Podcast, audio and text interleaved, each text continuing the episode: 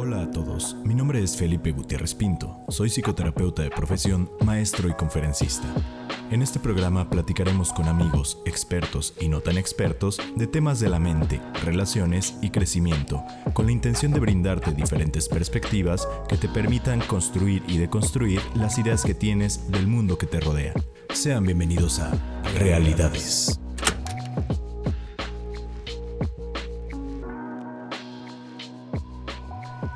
Hola, muy buenos días, tardes o noches, dependiendo del momento que nos estés escuchando. Mi nombre es Felipe Gutiérrez. Bienvenido a este programa de Realidades. Una vez más por aquí, qué gusto que nos estés escuchando en las diferentes plataformas. Y el día de hoy con otro tema interesante. Sé que siempre digo esto, pero pues todos los temas son bastante interesantes. Pero con una invitada que les platico, ya había estado conmigo, solo que había habido algunos problemas con su grabación.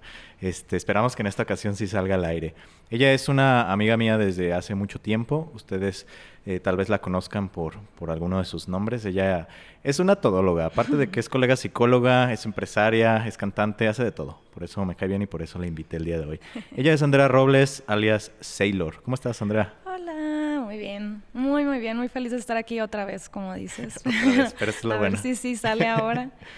De hecho, pues sí, es un tema muy interesante, me parece muy oportuno para el momento y pues nada, aquí saludándote una vez más. Perfecto, pues vamos a darle. El tema de hoy, como les, les comentaba, es el tema de violencia. Probablemente ya lo vieron ahí en, en, el título. ¿Por qué surge la necesidad de hablar de este tema de violencia? Pues yo creo que es importante por todos los hechos que han estado pasando alrededor del mundo, ¿no? No solamente lo del coronavirus, lo de la pandemia que ahorita estamos teniendo, sino la parte de la violencia ejercida de repente, pues lo que se vivió aquí en Guadalajara con, con el caso Giovanni, lo que se vivió en, en Estados Unidos con Floyd, eh, violencia en, en aspecto de racismo y la violencia que vivimos día a día en diferentes aspectos, ¿no? Cómo se han incrementado los índices de violencia intrafamiliar ahorita que estamos aislados. Entonces creo que es algo que podemos hablar. No vamos a hablar de cosas específicas, sino de algo un poco más general, vamos a, a platicar un poco. Pero me gustaría iniciar con qué es lo que dice Google, San Google, acerca de la violencia. ¿Cuál es la definición que nos da el Internet si nosotros buscamos violencia? Aquí dice, violencia, uso de la fuerza para conseguir un fin, especialmente para dominar a alguien o imponer algo. Pues muy corto, ¿no?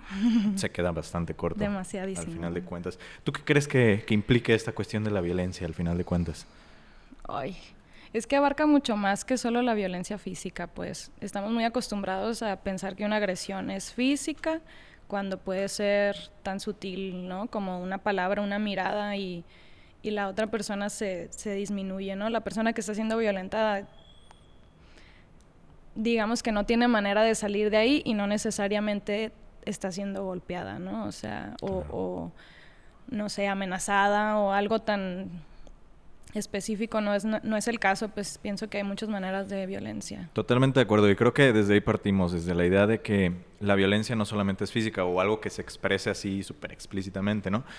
Nosotros recordamos que la palabra violencia como tal creo que viene de una palabra griega, la verdad es que no me acuerdo cuál, pero quiere decir violencia en el aspecto físico, porque hablaban acerca de las guerras, la violencia se, se trataba de, de, toda esta dinámica de guerra que había en su momento, ¿no? Entre las naciones. Sangre, ¿no? Así. Como sangre, justamente. Espadas. Entonces, por eso de repente parecería que no hablamos de violencia si no hay sangre, por ejemplo, ¿no? Uh -huh. Pero pues ahí está a debatir esa parte. Sin embargo, ya pues pasan los milenios, pasan los años y nos damos cuenta que existe violencia de diferente tipo, desde, como tú dices, ¿no? Violencia intrafamiliar, física, psicológica, verbal, hasta una mala mirada puede ser violencia en ese sentido. Ya no sabemos de qué contexto estamos hablando, pero sí, o sea, y algo bien pequeñito, tu mamá cuando te volteaba a ver así de que ¿no? Que, que, hasta respiraba nomás así, se le abrían los poros de la nariz y no te tenía que decir nada para que tú hicieras algo, ¿no? O sea, no necesariamente estamos hablando de una violencia intrafamiliar, pero es esta pequeña acción que estamos tan acostumbrados a aceptar, a lo mejor, o tener en nuestro día a día que no hay un, no es tan fácil ver esa línea pues delgada de donde donde es a lo mejor un acto, un, un, una manera de llevarse, una comunicación, la dinámica entre dos personas, a cuando ya es algo que afecta a, la persona, ¿no? Sí, claro. Y creo que tocas un punto bien interesante con este ejemplo de la mamá, porque yo creo que hay dos factores en la violencia. Uno, que la violencia, independientemente del tipo de violencia que sea, es un símbolo, es simbólica, ¿no? Eso por un lado tú dices, ¿no? La mirada, tal vez una mirada así descontextualizada, si una mamá te voltea a ver, pues X, ¿no? O sea, no pasa nada. Pero si esa mirada está cargada como de ese símbolo que nosotros le damos de, híjoles, me va a partir mi madre cuando llegue. Ya sabes lo que significa, pues no te tiene que decir, ahorita que llegue te va a dar una algada, ¿no? Con la mirada ya sabes que te van a dar la zumba de tu vida cuando llegues por algo que ya que hiciste, ¿no? Sí, y, eso, eso lo podemos traspolar en diferentes ámbitos. Claro, eh, eh, pues ahí viene como un poco lo que hablabas del concepto que es la violencia, ¿no? Pues si estamos hablando de de esa como mm, opresión o ese mando que puedes tener sobre alguien más, ¿no? Si eso lo llamamos violencia, hasta eso pudiera ser. Pero pues pienso que tiene que ver mucho el contexto, ¿no? O sea, hay familias, y de hecho me ha tocado estar como que en pláticas con personas, amigas o gentes que vas conociendo en una fiesta o algo, que, que, su familia es violenta, ¿no? O sea, que es bien normal para ellos recibir a lo mejor un zape o que ciertas actitudes, comentarios sean del día a día, pues yo realmente estoy muy descontextualizada con que esa sea la normalidad, ¿no? O sea, se me hace muy difícil pensar que así criaron a esas personas esperando que no sean violentas, ¿no? O sea, creo que tiene mucho que ver el que te estén ya criando de esa manera y como que poniendo en un contexto de normalidad, pues o sea, que eso, esto puede pasar y está bien, es más, si no pasa, eh, ¿qué, pasa ahí, no? Hasta, hasta a veces les hace falta esa, esa parte de su vida ya cuando un niño crece, ¿no? De, a mí no me quieren porque no me están violentando, ¿no? O sea, y eso se me hace a mí lo más crucificante de la cultura mexicana. Siento que es algo que, o sea, casi, casi que que va así, tiene que ir porque si no, no, no, no hay una relación, ¿no? Por ejemplo, niños y niñas. Ay, es que te molesta porque te gusta. Ah, es que te, te está molestando porque de seguro te quiere. O sea, eso está súper mal, ¿no? Creo que está normalizando la violencia de una manera, pero de traspolando todos los puntos de comprensión de un niño, ¿no? O sea, porque para empezar te empiezan a decir eso como a los 3, 4 años. Por lo menos desde mi experiencia como mujer yo he escuchado eso de, varias personas de mi familia, o sea, que vuelvo al, contexto mío en el que yo, mi familia no es nada violenta ni nada, no lo considero que seamos esa clase de familia, pero, pero ellos mismos lo ven normal porque así se lo han enseñado, ¿no? A, a través de hace muchas generaciones, pues, y si no es así, como que, que, que qué raro, ¿no? Que... algo hace falta, ¿no? Y, y, justamente esa yo creo que es la paradoja de repente que podemos vivir en la violencia, como aquella historia, no recuerdo si es una fábula o lo que sea, pero si el árbol se cae en medio del bosque y nadie lo escucha, realmente se cayó el árbol. Es lo mismo con la violencia. Si tú no te sientes violentado porque normalizaste la violencia desde que estabas pequeño, ¿es violencia o no? Yo diría que sí. Yo también diría que sí. Sin embargo, pues la sociedad en términos generales, como tú dices, está tan acostumbrada y sí se normaliza a nivel individual, pero también a nivel sistemático y social, que llega un punto así como de, ay, en mis tiempos eso que dicen bullying era... Nada. Era nada. Comer nueces, no hace, ajá. Sí, pero justamente el problema radica en lo que mencionabas, que cuando ya está en la edad adulta un niño que sufre bullying o un niño que sufre como este tipo de cosas de violencia constantemente su familia, este, lo va a buscar, porque esa es su normalidad, ese es el proceso de, equilibrio que tiene en su, en su mente y en su, en su ámbito, ¿no? Entonces, si no está, como tú dices, muchas veces pasa en la pareja, es que si no me cela, que los celos son un tipo de violencia, si no me cela, no me quiere. Por ejemplo. Sí, y, y de repente tenemos parejas que uno de los dos se deconstruye y deja de celar a la otra persona y la otra se ya no me quieres. exactamente, o hay algo mal. Entonces, esta persona ahora empieza a ejercer violencia, porque es un juego bien interesante. Cuando quitas un, una persona o un individuo que ejerce la violencia, aparece otro, porque están acostumbrados a ese. Y lo van a buscar, o sea, aunque no apareciera de la nada, créeme que van a ir a sacarlo de debajo de las piedras, o sea, porque estamos acostumbrados, no, no porque vayamos a decir, ay, ¿sabes que tengo ganas de que me violenten un poquito? o sea, no, no, es así, ¿no? es algo como muy natural, muy del ser humano buscar como lo que estamos acostumbrados ya, ¿no? Porque no, no tuvimos a lo mejor esa trabajo de conciencia de qué quiero, qué merezco, hacia dónde voy y cómo lograrlo, nada más lo vivimos y estamos tan acostumbrados. De hecho, ahorita lo chistoso y por lo que está padre el tema y que siento que vale la pena mencionar es que la, las generaciones nuevas eh, las siento como muy sensibles, ¿no? Como, como ahora por cualquier aspectos se atreven a levantar la voz. está padrísimo, ¿no? Está, está muy padre que, que, haya ese ánimo y esa valentía de las nuevas generaciones, pero también hay una pequeña línea que, que vuelvo que es muy difícil de distinguir esa pequeña línea, pero que te puedes terminar convirtiendo en lo que tanto temiste, pues, ¿no? O sea, por estar defendiendo a lo mejor eh, una mujer violentada o por estar defendiendo la causa te puedes ir al otro lado, ¿no? O sea, ser la persona ahora que violenta, pues. ¿Tú qué opinas? Eh, vamos a tocar ese punto, porque era una de las preguntas que tenía para más adelante. ya me metí. Sí. Cuando hablamos de marchas, por ejemplo, o de protestas, ya sea del, de la comunidad de, del feminismo, ya sea de lo que pasó en, en Estados Unidos, ha habido expresiones de violencia muy explícitas, ¿no? Bastante. Tanto contra los oficiales de, policía como contra monumentos, por ejemplo, que se ha hablado mucho acerca de ese tema. ¿Tú qué opinas acerca de eso? ¿Crees que es, válido o no es válido? Vamos poniéndolo en dos aspectos. Uno, los monumentos o las cosas materiales y otra, este, pues tal vez contra las personas, contra la figura de autoridad. Eh, siento que este es un tema muy delicado, la verdad. Sí. me, me, me atrevo a decir que que la pequeña línea la cruzan a veces, ¿no? O sea, no sé si, no, no, estoy tan al tanto a lo mejor de las noticias tan específicamente, por ahí vi en Twitter una foto, un video, es más, estaba muy explícito, eh, de cómo prenden fuego a un oficial, ¿no? O sea, yo entiendo que hay que buscar simbolismos para poder representar nuestro mensaje, yo entiendo que hay que levantar la mano, hay que luchar por nuestros derechos, yo entiendo que necesitamos exigirlos de alguna manera, pero lo que no entiendo es las formas. Los monumentos y eso, las cosas físicas o, más bien materiales, pues como quiera, no, no, o sea, hasta se pudieran volver a construir de alguna manera, pero esa persona, específicamente hablando de este oficial que se quemó, oficial o no, o sea, policía o no, hombre, mujer, ajá, o sea, ya ahí estamos hablando que se convirtieron en los que violentan ahora, se pusieron en el papel que tanto criticaron o que tanto querían bajar de donde estaba, o sea, se vuelven esa persona neta que tanto odiaron a lo mejor, o sea, se convirtieron en eso que juraron no ser, ¿no?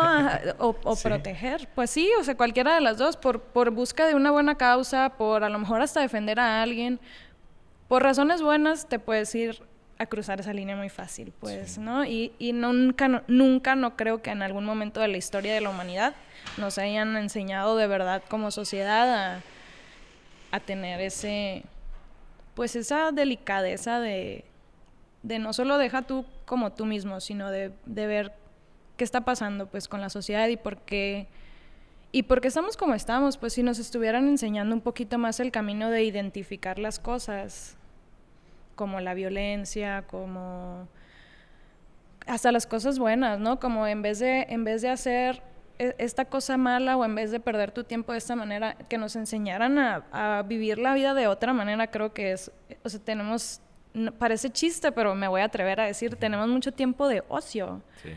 O sea, sé que está muy difícil la vida, sé que muchos trabajamos de sol a sol y sé que no puedo hablar en general de nada, de, de ningún grupo ni del ni de nadie, ¿no? Ni de nada. Pero es, eso ese ocio que tenemos en nuestra vida, el tiempo que se ha representado en nuestra persona, siento que es lo que no nos han enseñado a... O sea, siento que es lo que tiene mucha repercusión. Si eso lo utilizáramos en, de otras maneras y no para estarnos riendo del vato que se cayó en el video, no sé, ¿no? O sea, como que hay un ocio muy pesado en el ambiente y no nos han enseñado nunca, creo, a a tener esa delicadeza, o sea, esa empatía. Han salido un montón de cosas en Twitter, no sé si yo estoy muy metida también en el ocio. Hablando de... Hablando de, pero, o sea, de, niños o personas que torturan animales. Sí. Eh, como que se puso de moda esa onda. Es ocio, ¿no? O sea, ¿qué, qué, qué, niño o qué persona tiene tanto tiempo para decir que andábamos a matar dos gatitos hoy? O sea, como que está raro, ¿no? Siento que hay algo ahí que falló en nuestro camino de educación. No nosotros, nuestra generación, sino la sociedad de hace mucho tiempo. Que ahí nos hace falta, déjate un peso para el 20.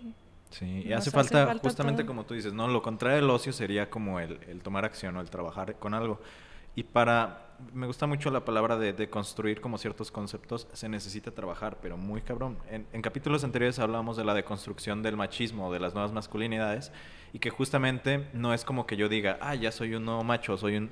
Es un proceso eterno, o sea, nunca, nunca voy a terminar de deconstruirme como hombre porque me formaron con esa perspectiva. Y es lo mismo en cuestión de violencia, jamás vamos a lograr deconstruirnos totalmente en cuanto a la percepción de la violencia que tenemos. Sin embargo, si día a día estás como consciente y estás deconstruyéndolo, pues tienes un mejor camino que a lo mejor la persona que no hace nada y que por eso no hacer nada se le ocurren este tipo de cosas. ¿no? Y por eso dije ocio. Ocio suena como que no tienes nada que hacer, pero no, es elegir no hacer nada en un momento donde pudieras hacer a lo mejor otra cosa. Justamente. Sí, y entonces también cuando hablamos de, de la cuestión de violencia, no podemos dejar de lado un aspecto así importantísimo que es la cuestión del poder. Todos los tipos de violencia tienen como finalidad última ejercer el poder sobre otra persona, de alguna u otra manera. No sé si tú te acuerdas, este, estaba revisando por ahí las notas del episodio, eh, había un experimento que hizo Philip Zimbardo en 1971 en la Universidad de Stanford que le tituló La cárcel de Stanford. No sé si recuerdas ese experimento, si no te lo platico. Ah, sí, ya me acordé, ya. En este experimento, él lo que quería ver, o lo que estaba buscando, de hecho tiene un libro que se llama El gen de la maldad, que busca si las personas somos malas por naturaleza o no, dependiendo de los contextos en los, en los cuales estamos inmiscuidos. Él toma dos grupos de control y a uno los hace carcelarios y a otro los hace presos. Los hace oficiales de policía y presos. Y los pone como en una prisión fingida abajo de las instalaciones de Stanford. Y lo que pasó es que se le empezó a salir de control la situación. No, se le súper salió de control. se salió bastante de control hasta el sentido de que los castigos eran un poquito subidos de tono y los que estaban presos aceptaban esa opresión y aceptaban esos castigos, aún sabiendo que eran parte de un experimento, o sea, que no era, que no era como algo más, ¿no? Entonces, él lo que dice, que si bien hay algunos autores que dicen que eso no se puede generalizar, pero en términos generales, vaya, yo creo que mientras estés en una posición de poder, evidentemente te alimentas. Y para muestra un botón, ¿qué es lo que pasa con los policías en Estados Unidos? ¿no? Y digo en Estados Unidos, también en México, pero en Estados Unidos la figura de autoridad del policía es mucho más fuerte que la figura en casi cualquier país, por lo menos en ese tipo de países, ¿no? Por lo menos con la palabra autoridad, ¿no? O sea, tú sabes que un policía aquí te puede hacer algo, te puede meter a la cárcel, te puede arrestar, te puede hacer algo de alguna manera, pero también sabes que eso puede ser revertido, quieras que no, así funciona de alguna manera aquí, o por lo menos así lo tenemos en la cabeza, aunque no funcionara así, así es la idea, ¿no? No, hay como esa legalidad legitimizada aquí, ¿no? Sí, es diferente, aquí mm, esa legitimidad, digamos, eh, sería diferente, ¿no? Sería como por debajo del agua o de alguna otra manera se ejerce el poder diferente.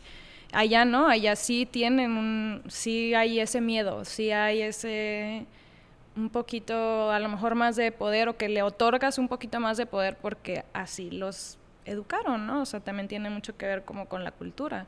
Es diferente la gente allá en general en muchos términos que aquí, por supongo que por eso es diferente también pues la policía o ese tipo de sistema que viene siendo el que nosotros llamamos poder, ¿no? De alguna manera. Claro. Que es, difícil, ¿no? Porque no, no funciona de la misma manera. Como una línea recta, pues como de que así es, no, siento que aquí es mucho por debajo del agua.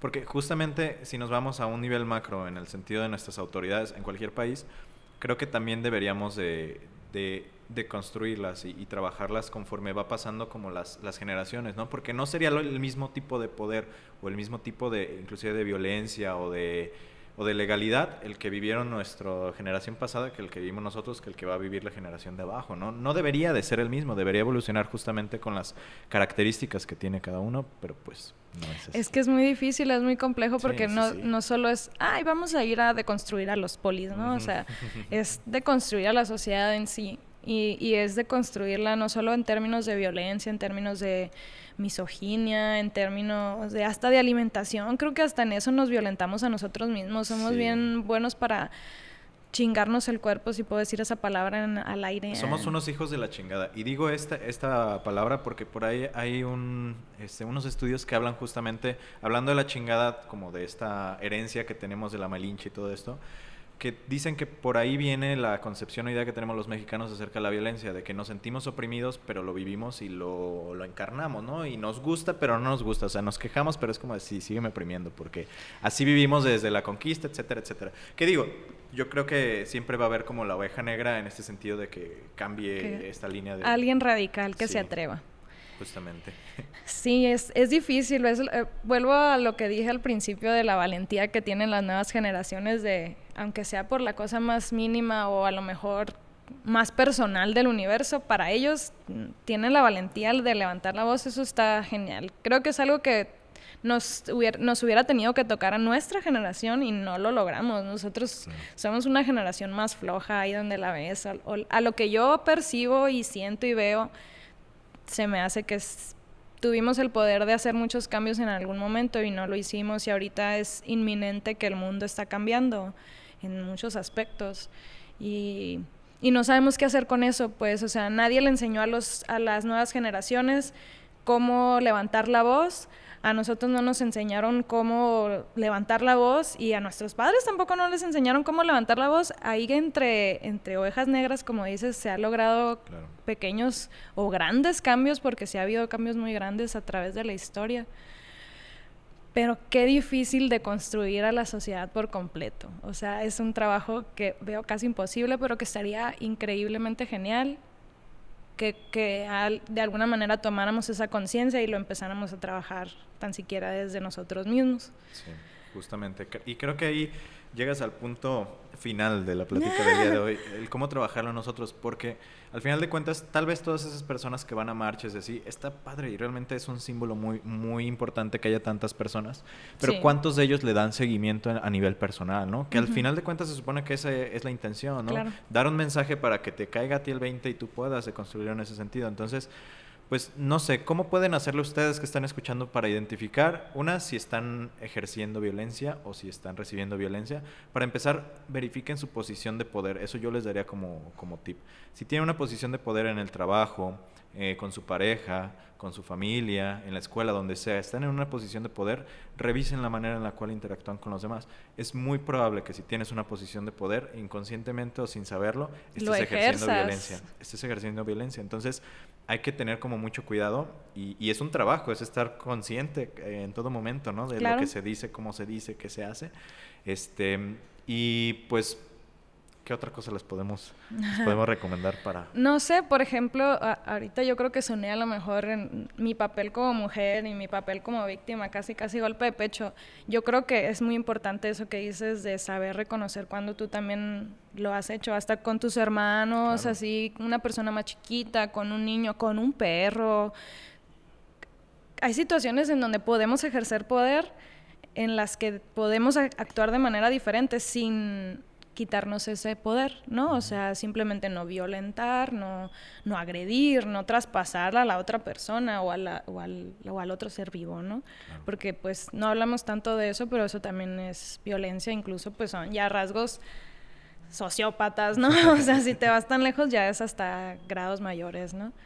Pero pues sí tiene, sí es importante creo que nos demos cuenta si, si ejerce, si, si lo que hacemos ejerce algún tipo de agresión porque es muy fácil caer en ese. Es, una línea muy delgada y todos caemos, o sea, todos. No, no importa qué tan pan de Dios y buena persona y empático y lo que sea que, que pudieras llegar a tener de atributos positivos en tu persona, claro que hay jerarquías y te va a tocar poder ser el agresor, ¿no? Y hay muchas maneras de agredir, no solo físicas. Entonces, pues sí vale la pena no que nos dejemos, no que seamos débiles, no que, no que dejemos al agresor actuar, sino que identifiquemos y logremos por lo menos tratar de hacer esa conciencia de lo que está pasando y a partir de ahí revisar qué se puede hacer, ¿no? Porque tampoco se trata de, ay, yo, tú me violentas, ¿no? Así tú me estás...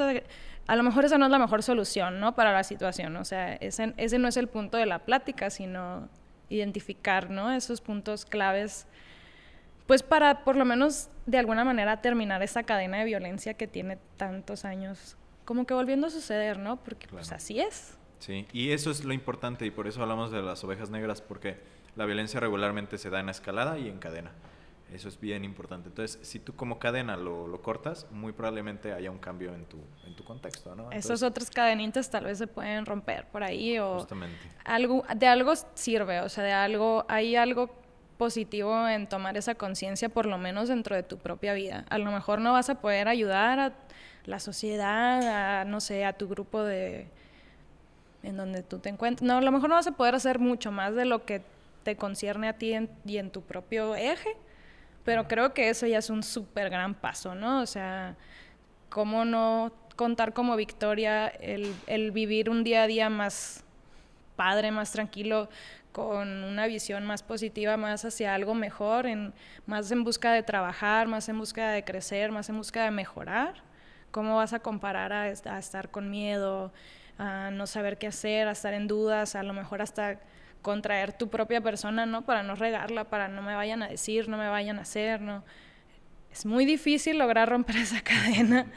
No, no, no hay un, como un consejo universal, pero pues sí vale la pena tomarse el tiempo de saber dónde estás parado, pues. Totalmente. Y, y trabajar desde esa tal vez pequeña o grande trinchera que tú pudieras llegar a tener hablando en términos de guerra, pues esas trincheras se van haciendo cada vez más grandes. Si hablamos de la cadena en cuestión de violencia, también se puede hacer una cadena en cuestión de, de, construir o de cambiar la perspectiva que tenemos acerca de ciertos conceptos, como lo es la violencia.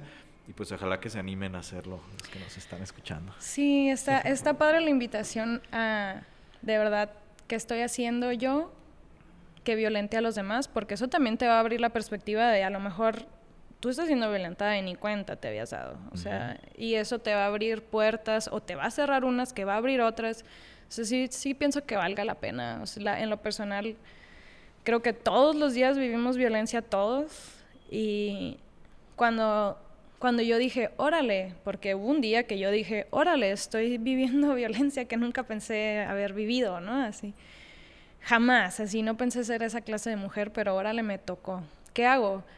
no quiero, yo, o sea, ¿qué hago? ¿Qué hago? Era lo, único que podía pensar, ¿qué hago para dejar de vivir este, este, este mal viaje? Porque es estar en un mal viaje 24/7 porque estás esperando recibir esa pues esa agresión a lo mejor en cualquier momento y de cualquier forma. Entonces es muy cansado y no siento que valga la pena, no me trajo nada bueno, no bueno, no me trajo muchas cosas buenas ya que logré salir de ahí entonces, eso es a lo que yo les invitaría a hacer, a revisar dónde están parados y de verdad si, si lo que uno tiene que hacer es cambiar hábitos, no veo por qué no valdría la pena intentarlo. Pues. Hábitos, personas, lugares, lo que sea necesario para cambiar eso, ¿no? Perfecto, muy bien. Andrea, pues muchas gracias. La verdad es que muy interesante.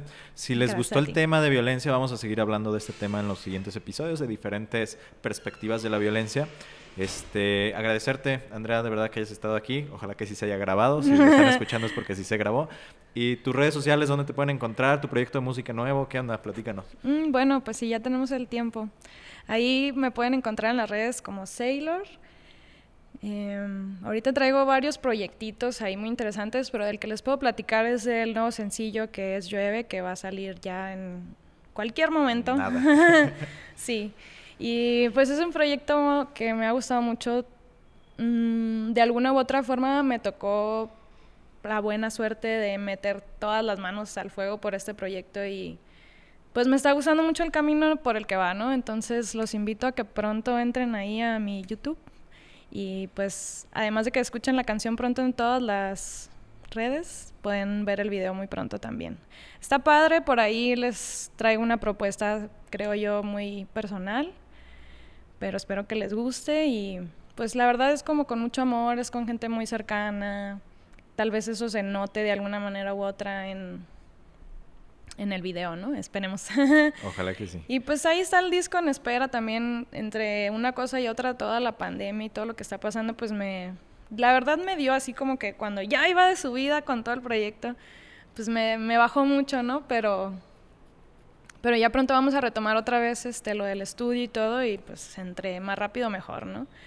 Mientras tanto, viene el single que es Llueve. Es un trabajo que estoy haciendo con USEC Universus. Él también es de Sonora, entonces también está bien padre eso, como ligar poderes de gente norteña. Y pues él, él es como parte esencial de este proyecto. Él está haciendo la música y la producción y él fue el que me invitó a formar parte de. Y la verdad, pues como que ya se hizo mucho cariño en este proyecto, mucho amor, como que estamos tan emocionados los dos por enseñarles todo. y estaba tan lento con toda la pandemia, pero pues ahí ya va. Casi, ya casi. Sí, sí, Falta muy poco para eso. De hecho, sí, ya yo creo que la próxima semana ya van a poder escuchar la canción. si todo sale bien. Perfecto, pues muchísimas gracias y vayan a buscarla Andrea Saylor a sus redes sociales eh, para que conozcan de su proyecto. Y si te gustó el episodio de hoy, síguenos escuchando en las diferentes plataformas, búscanos como Realidades Podcast, etiquétanos, compártelo, danos amor también. Pues y gracias pues muchas gracias, ojalá que estés nuevamente por acá con nosotros. Cuando me invites, yo vengo encantada. Claro que sí, muy bien. Muchas gracias y que tengan un excelente día. Adiós.